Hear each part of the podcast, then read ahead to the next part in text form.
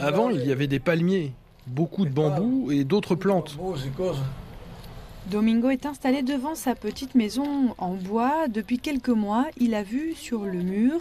Il vit à quelques pas du pont transfrontalier de Dahabon. Pour lui, cette construction est une bonne chose, bien qu'elle ne soit pas encore terminée. Ce mur, c'est une bonne initiative. Pour tout le monde. Pour les vols. Ici, de ce côté, si vous avez une vache, elle n'est pas en sécurité. Les Haïtiens vont vous la voler. Mais maintenant, ils vont mettre un fil barbelé en haut. Parce que bon, vous imaginez, on ne peut pas avoir confiance dans les Haïtiens. Vous voyez cet arbre là-bas? Eh bien, il monte, et c'est comme ça qu'il passe par-dessus le mur. Juste là, vous voyez? Il passe, il s'en fiche. Donc c'est pour ça qu'il faut mettre le fil barbelé. Pour le moment, le mur en moellon fait entre 2 et 3 mètres de haut et certaines parties ne sont toujours pas terminées. Le tout a plutôt une allure de terrain vague que de zone militaire surveillée. Direction la mairie de Dajabon où Santiago Riveron, le maire, explique le projet. Les gens appellent cela un mur, mais c'est une grille intelligente. Intelligente en raison de la technologie. Il va y avoir tout un système de caméras, de sécurité constante, un système de contrôle. D'où le nom de grille intelligente. Et tout ça, ce sera géré par l'armée. Dans deux mois, la première partie sera terminée. Il ne faut pas oublier qu'il y a beaucoup de kilomètres de frontières. Là, pour le moment, ce seront les 50 premiers kilomètres qui seront officiellement terminés.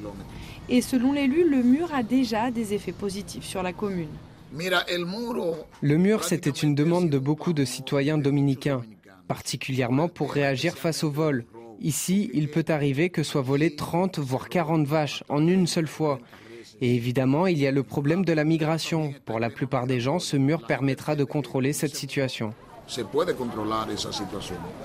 Mais tout le monde n'est pas de cet avis. On retrouve Gonel Franco, journaliste et habitant de Dahabon, au niveau du poste frontière entre Haïti et la République dominicaine. Le secteur qui soutient le mur, c'est surtout celui de l'élevage bovin, car ce sont les éleveurs qui sont le plus touchés par les vols. Mais en réalité, pour ce problème, ce qu'il faut, c'est faire appliquer la loi et pas construire un mur. C'est un aveu d'impuissance de la part des autorités. Mais en plus de cela, ce sont les militaires qui seront en charge de le surveiller. Les mêmes militaires qui sont incapables de contrôler la frontière. Il y a vraiment beaucoup de corruption. Chaque mois, un rapport officiel annonce combien de personnes ont été expulsées, mais on continue de nous répéter que le pays est rempli d'Haïtiens. C'est incompréhensible, non? Et la nature n'a pas été épargnée par cette construction. Dans la zone de la lagune Saladilla, des centaines de palétuviers ont été abattus malgré les protestations, malgré le rejet de la population. Les dommages environnementaux sont vraiment terribles. Le mur devrait faire à terme 164 km sur les presque 400 que fait la frontière dominicano-haïtienne. Les 50 premiers kilomètres ont coûté 28 millions d'euros et ont été en grande partie construits par des migrants haïtiens très présents dans le secteur de la construction. Alice Campagnol, de retour de Dahabon, RFI.